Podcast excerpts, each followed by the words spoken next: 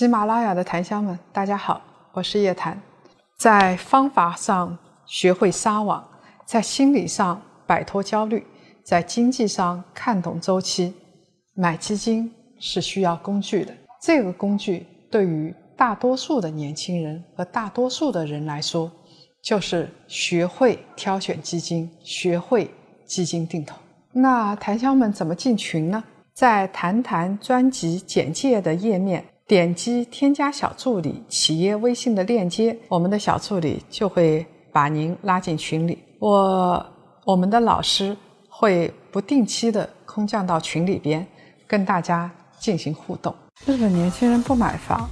日本年轻人分成两类，第一类是过循规蹈矩的上班族的生活的，这样的年轻人，他基本上不是在东京都市圈生活，就是在大阪都市圈生活。这样的年轻人会买房。另外一类年轻人提前过上了低欲望生活，他不愿意买房，买房没有为他们创造价值。日本房地产泡沫的破裂，给此后的年轻人。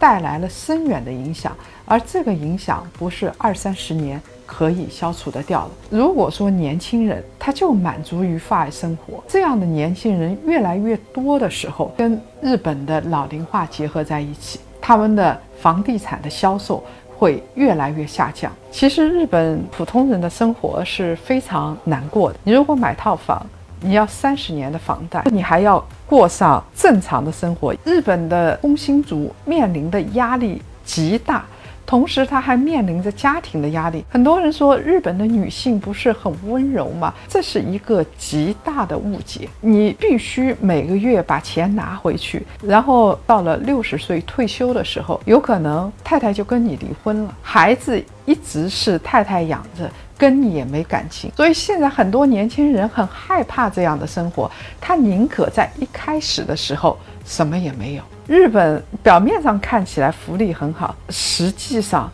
这是一个内在压力极大的一个社会。